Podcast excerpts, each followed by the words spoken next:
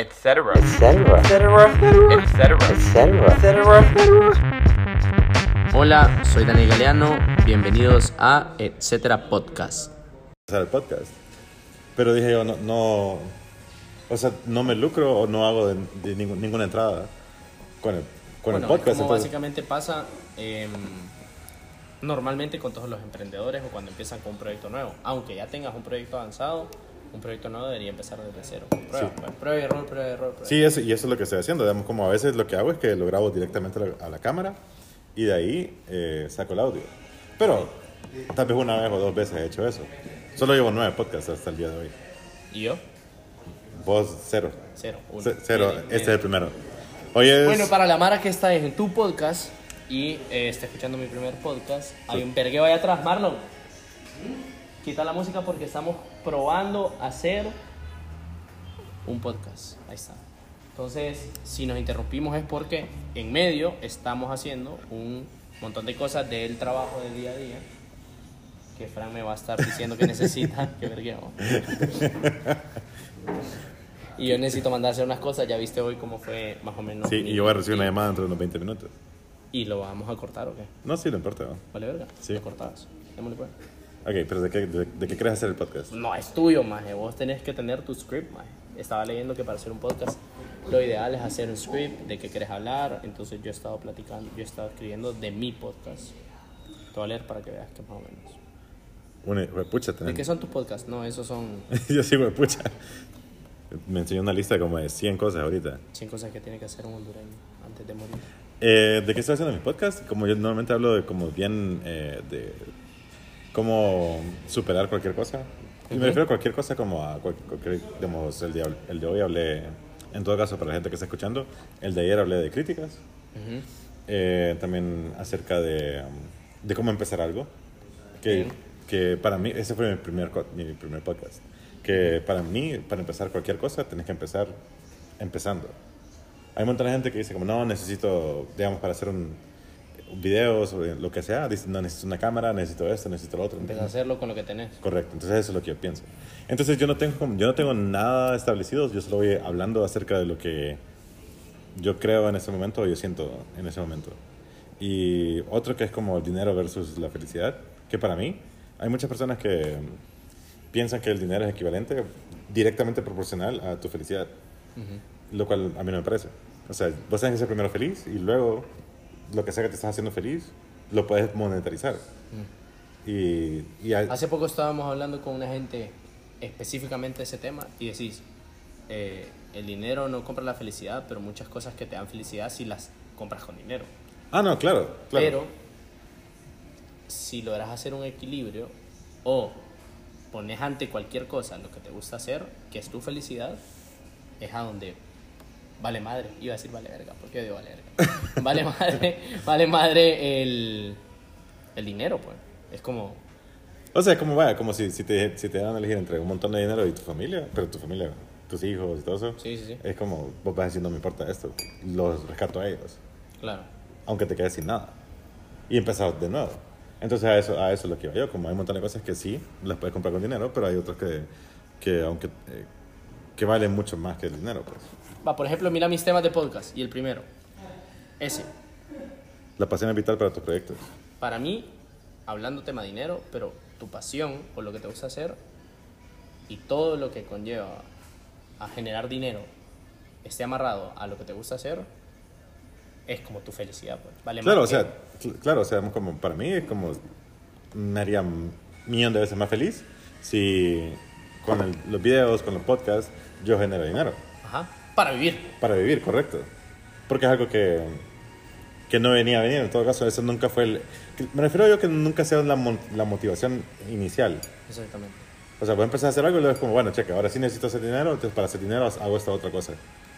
Ahora, hablando de hacer las cosas y empezar haciéndolas, ¿cuáles crees que son, si hicieras una lista de cómo empezar un proyecto, independientemente que sea? Acordate que hay gente que escucha y eh, no hace contenido, sino que lo que hace es que cocina o vende o trabaja para alguien y quiere empezar como con su proyecto. ¿Qué crees que es básico para empezar? Em, saber que no vas a ganar nada. Creo. Eso es lo, es lo más básico para mí. O sea, saber, saber que si vos estás vendiendo comida, si estás haciendo, vendiendo lo, que- lo que sea. No, tal vez no, no que no vas a ganar nada. Bueno, sí, igual.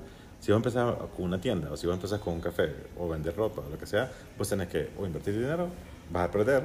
En, en, en todo, así como en papeles, es como dinero que sale. Sí. Y cuando ya empezaste a hacer algo, eh, no vas a estar generando la cantidad equivalente a eso que invertiste. Para utilidades. Ajá, correcto. O sea, no vas a- va- tal vez vas a estar en cero, pero nunca, no es que nunca, sino que a- hasta después vas a, a empezar a generar Mucho utilidades. después, Hasta mucho después, correcto. Sí. Es posible que cinco años, es posible que hasta diez años. Yo te di, ¿qué fue lo primero que te dije yo cuando te dije? Que No, tres años. no, yo te dije ocho años. A mí no me importa comer M, ocho años. ¿Ocho era? Sí, ocho. Oh. No me importa. Pero a los tres años ya, ya- o sea, este es mi tercer año. Mi cuarto, sí, mi tercer año. y, y todo el segundo año mío de, de Mr. Hombre, yo nunca pensé, sinceramente, eh, haber generado. Nunca pensé en, mi- en mis planes. ¿Cómo Generar. generar? Nunca.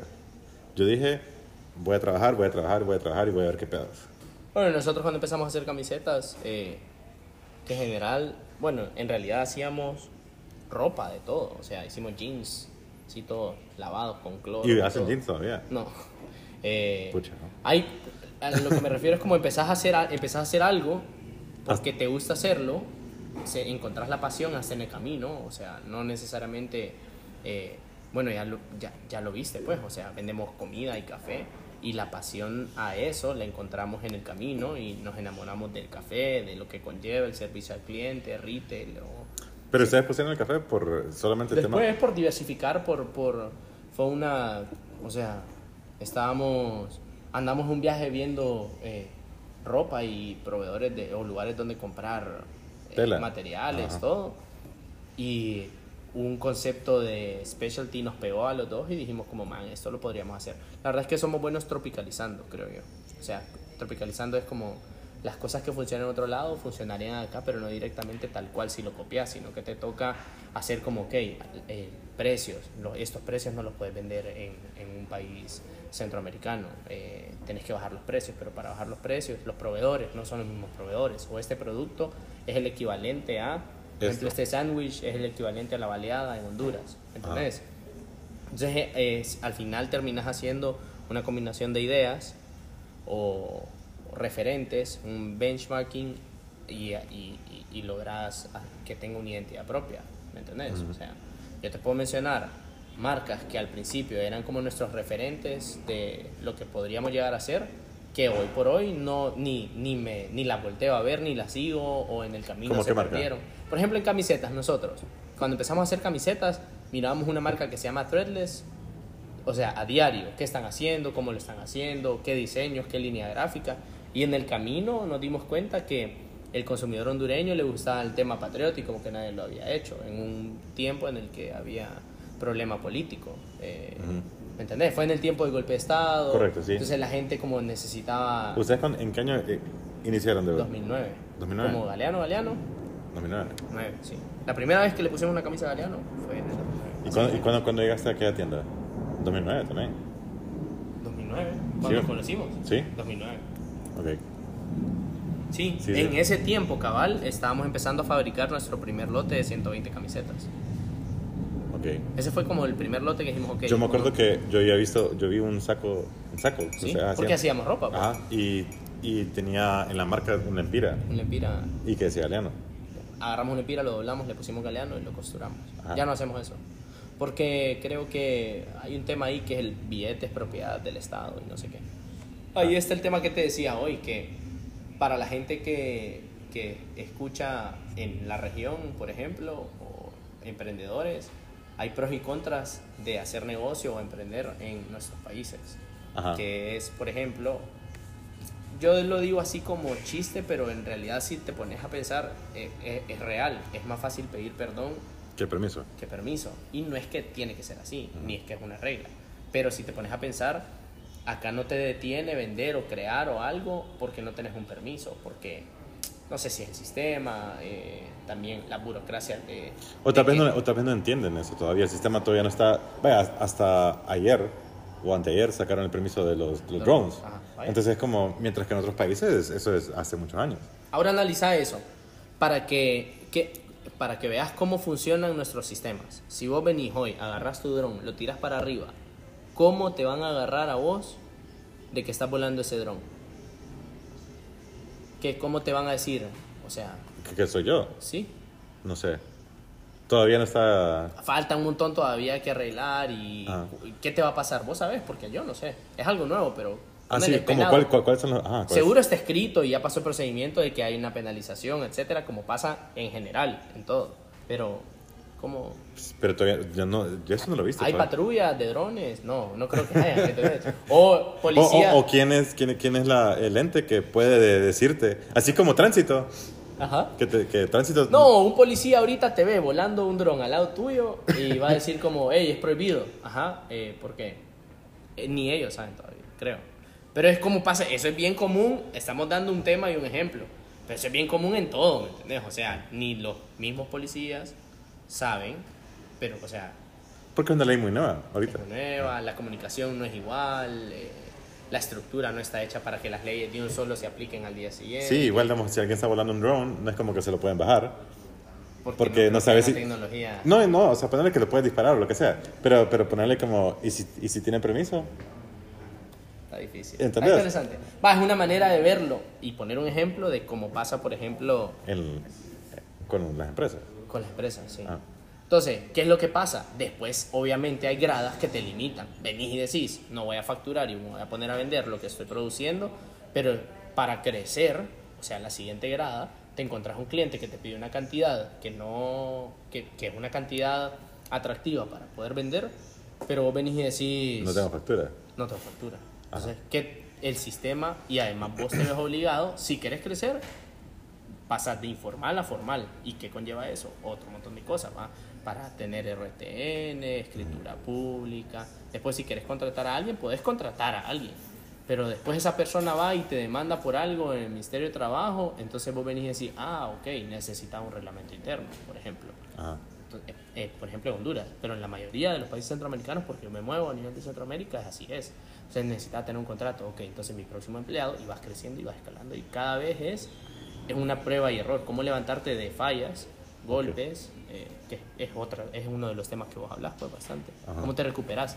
Siempre te vas a recuperar, solo que hay, o sea, de golpes a golpes. ¿Y qué es lo más difícil que, que has encontrado?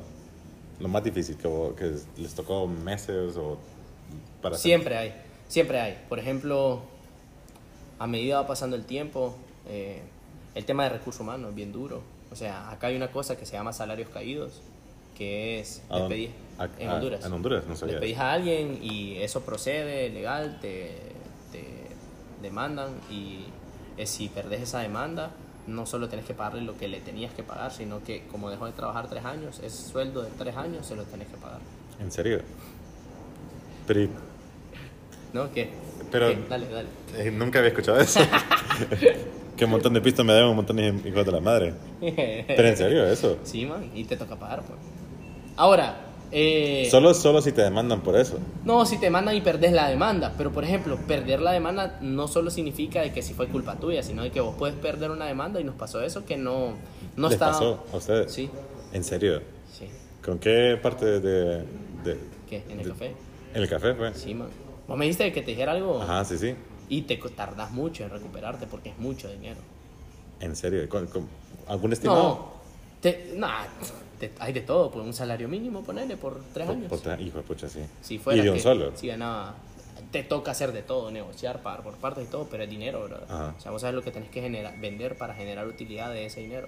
Y nos vemos afectados del resto. Entonces, ese es un ejemplo. Otro ejemplo son que vas perdiendo. Y, y cuando yo hablaba con gente eh, que tiene empresas, dice, pasa, bro. A mí me pasó, o a alguien que conozco le pasó.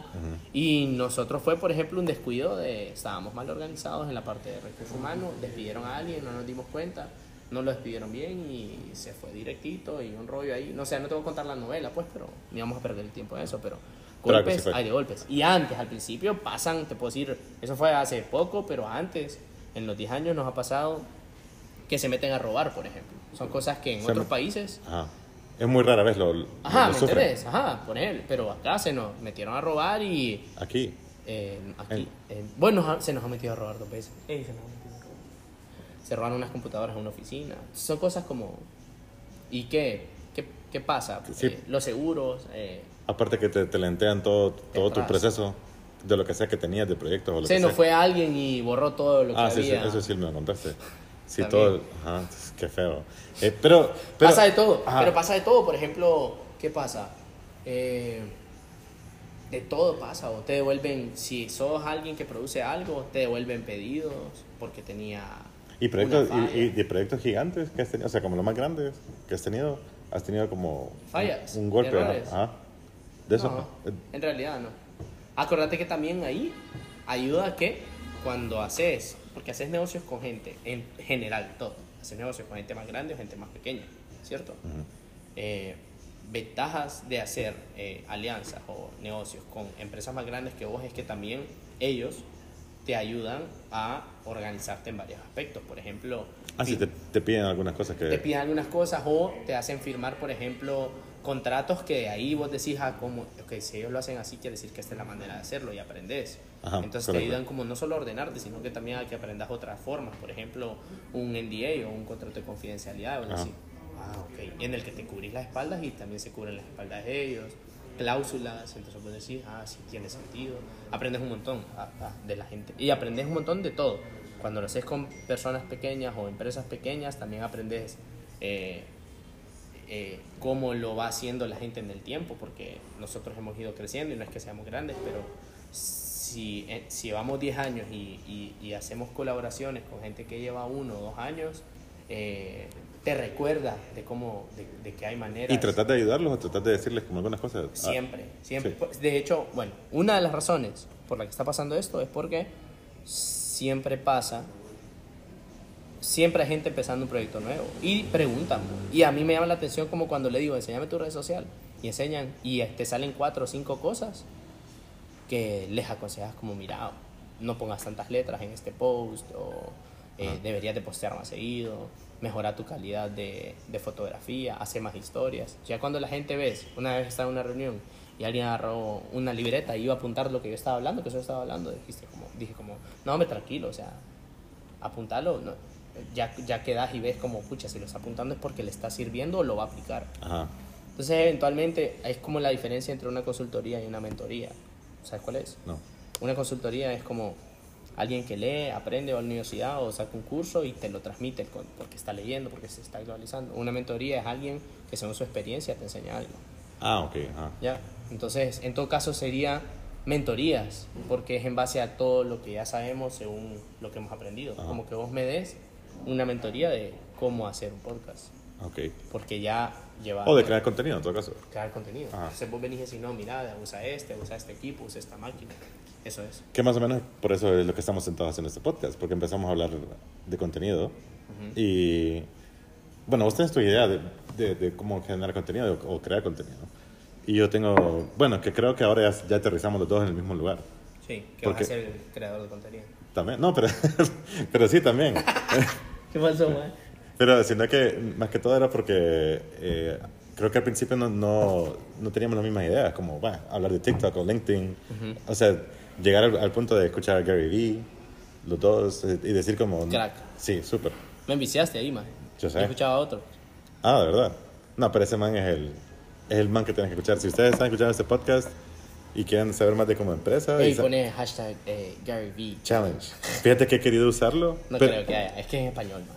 Yo sé, pero he querido usarlo porque es un man, Gary Vaynerchuk, que es un empresario y él quiere, no sé, él quiere que todo el mundo haga empresas y todo. Pero el problema es que, la me- gente, la gente cosas no... que me llegan es que es, es, es típica historia de alguien que empezó con algo y obviamente en el tiempo se hizo como exitoso, pero él lo dice constantemente. ¿entendés? Yo antes estaba en una liquor store y pasé de esto a esto. Ahora crea contenido, tiene... ¿Qué es lo que quiero decir con esto? Que es como nuestra transición y lo hemos visto nosotros en el tiempo como equipo. Y yo siempre hablo de Aliano como nosotros porque siempre hemos sido un equipo, no solo soy yo. Es como empezamos haciendo ropa. Eventualmente nos pegó algo que dijimos, hey, podríamos hacer un café, una cafetería, un restaurante. La cafetería, de hecho, si te fijas, no solo vendemos café, vendemos comida, vendemos... O sea, Ajá. se ha diversificado. Y mm, últimamente hemos estado haciendo alianzas y campañas digitales, bien digitales, que conllevan obviamente marca y ya lo estamos empezando a trabajar como una marca. Y la última vez en la campaña navideña que vos saliste, si te fijaste, no salía ninguno de nuestros productos en la campaña. Eh, salía la gente hablando, pues. Y nosotros hicimos el contenido. Y no, no salían con camiseta, no salían con café, sino que simplemente les pre- preguntábamos de Navidad. Esa fue nuestra campaña.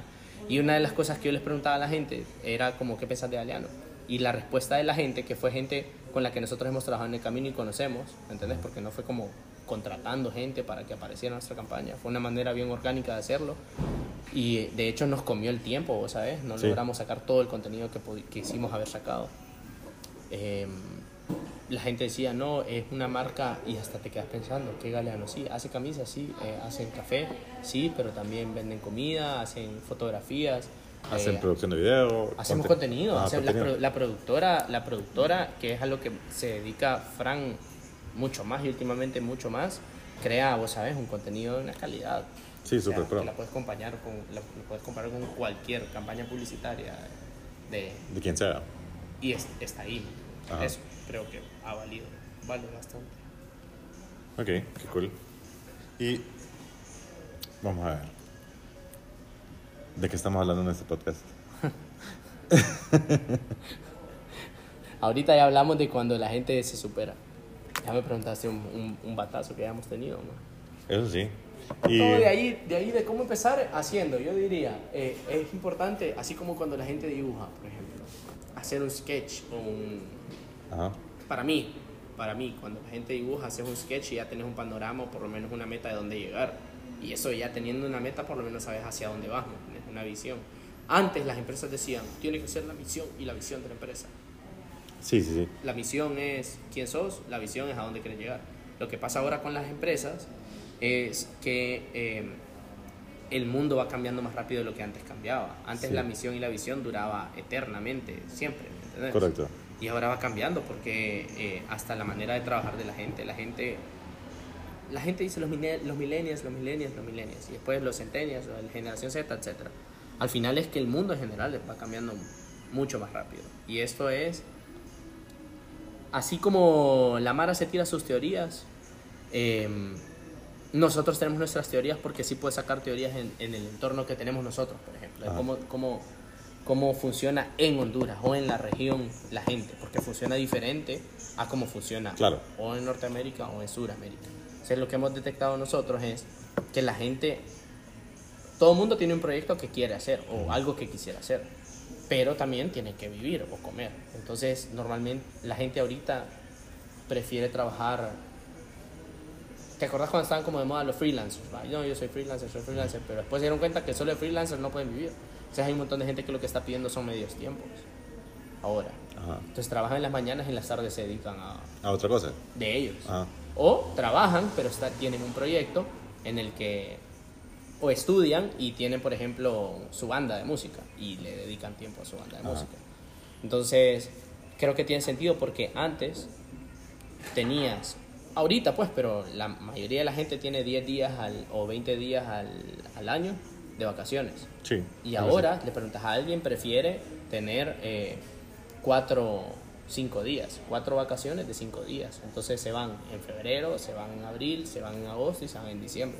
Porque lo que la gente busca son experiencias y ese es como el pensar nuevo de la gente. Ah, no sabía eso, fíjate. O sea, si lo analizás, vos venís y decís, puta, la verdad es que sí, yo preferiría en vez de irme 20 días a un lugar, ir a Sí. cinco lugares diferentes. Correcto. Sí, Y ahora las necesidades son más básicas, pues ya no necesitas ir a quedarte en un hotel, a un Airbnb, Airbnb. entonces lo puedes hacer. Ajá.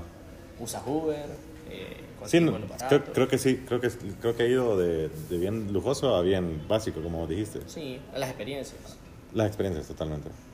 Pero fíjate que yo, yo soy, de, yo soy de los que, ah, haciendo bueno, contenido y haciendo todas estas cosas, yo soy de las personas que piensan que no tanto como freelancer, como vos estás diciendo eso, sino que meterle tanto, de meterle tanto y solo enfocarme en una cosa. Ajá. Y ah, as- así como he visto otras personas, pues como, como Apple, como lo- así las empresas grandes, que son más solo se enfocaron en una, en una línea, así como ustedes. Vos te enfocaste en las camisetas por un buen tiempo hasta que pegar, más o menos, hasta que pegó.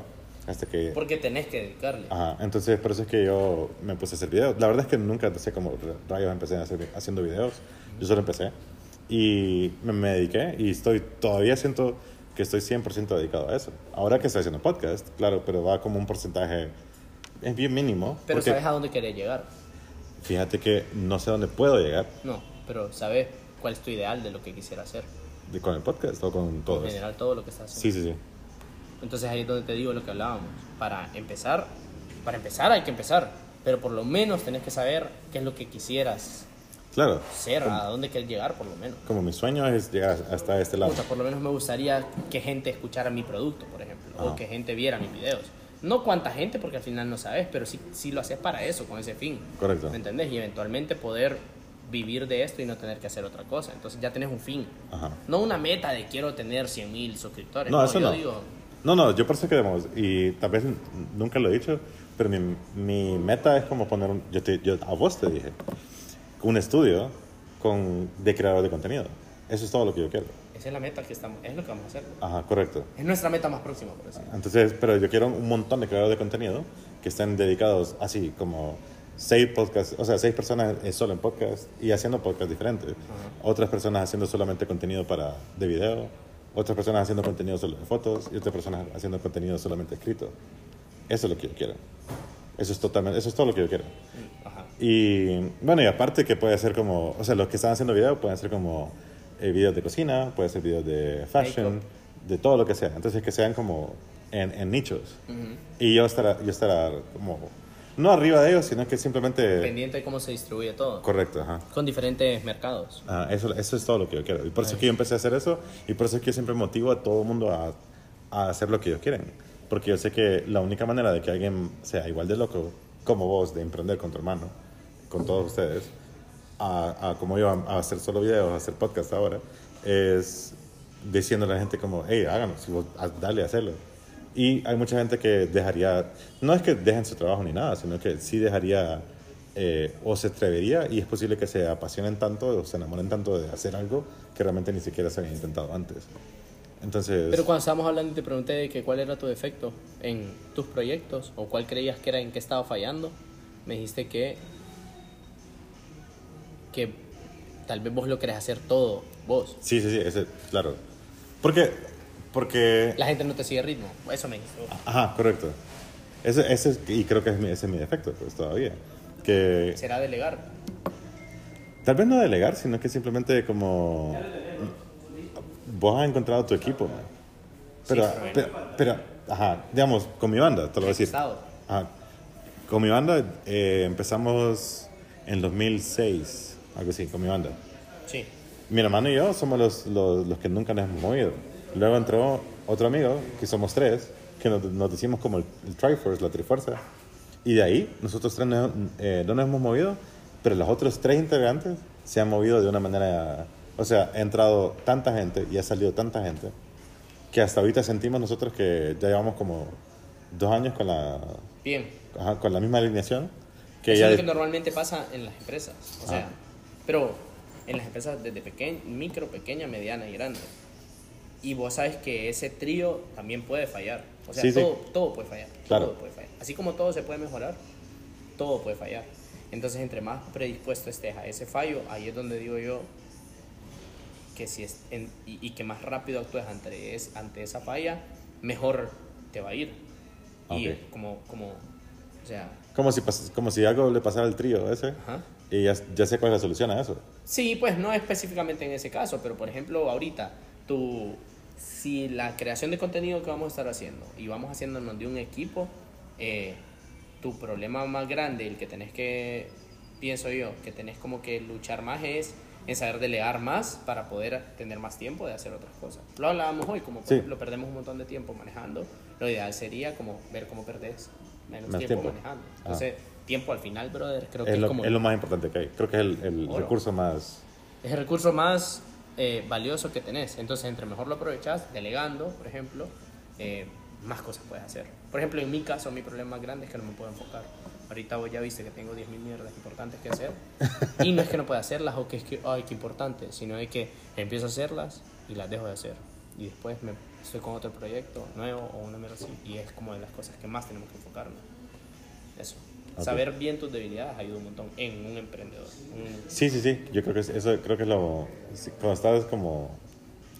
¿Cómo se dice? Consciente Ujú, de lo que vos sos y lo que vos no sos también. Creo que es, Exactamente. Eh, creo que eso es lo que más, más te ayuda. Por lo menos, por eso que te dije a vos, como a mí me cuesta, no es tanto delegar, sino que encontrar a la persona que yo sepa que... Ah. O sea, por eso es que ahorita he pasado de, ¿cuántos, eh, por decirlo así, editores? Como tres.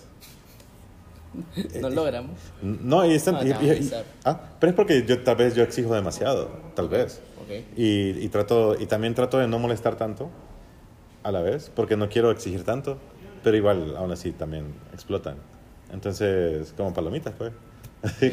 Entonces, eh, y no es tanto explotar a alguien, sino que simplemente es como, yo exijo alguna cosa, y, o tal vez se sienten como eh, que yo exijo demasiado porque yo me exijo a mí demasiado. Entonces, como me miran que yo me despierto a las 4 de la mañana, o tal vez me despierto a las 3 de la mañana a editar, y luego, va, pues vámonos a grabar, y son las 6 de la mañana, y yo estoy como sin nada. Luego, luego llega la noche, y estoy editando. Tenés más pasión. Ajá, correcto. Puede entonces, ser eso también. Entonces, por eso es que yo, por eso es que necesito como, como, por eso es que es tan difícil encontrar a alguien que vos puedas, me imagino que a vos te costó dele- delegar un poquito como, esto, cuesta esto es, esto son, este es como mi bebé, y te lo tengo que dar a vos. Cuesta. Eh, ¿Verdad? ¿Cuánto- No, es lo que más cuesta, creo yo. Pues. O sea, yo te decía, encontrar encon- el problema grande es el recurso humano, pero también eso conlleva desde la colocación o desde encontrarlo, colocarlo, hacerle un perfil. O sea, siempre es un tema. Para mí, ya quien le preguntas, y lo podría generalizar a decir, es el, es el, o sea, el recurso humano es lo más duro y difícil de controlar o de llevar a otro nivel por eso. Porque problemas de todo tipo, porque son personas, pues son cerebros, son mundos diferentes. Cada persona tiene familia, tiene problemas, tiene salud, tiene todo. No quiere decir que no deberían de tenerlos y los vas a usar como robots, pero controlar todas esas situaciones y estar prever esas situaciones te ayudan a avanzar un poco más rápido. Sí, solo que como yo, me- yo creo que no verlos como, tal vez, es que yo me miro a mí como un robot. A mí. Shh, Puta, androide. No, pero sí, o sea, me- Ey, te- paremos este, pues, que ya est- estamos. 30 minutos. Yo quisiera que los míos fueran de 30 minutos. Por lo menos el mío. Va, pues, entonces aquí paramos. Primer podcast terminado. Dale. Dios. Y lo subo en Anchor, ¿va? Sí. Me llega. Más se va volando el tiempo, man. ¿Verdad? Y estás hablando, pero exagerado. Cheque, pues.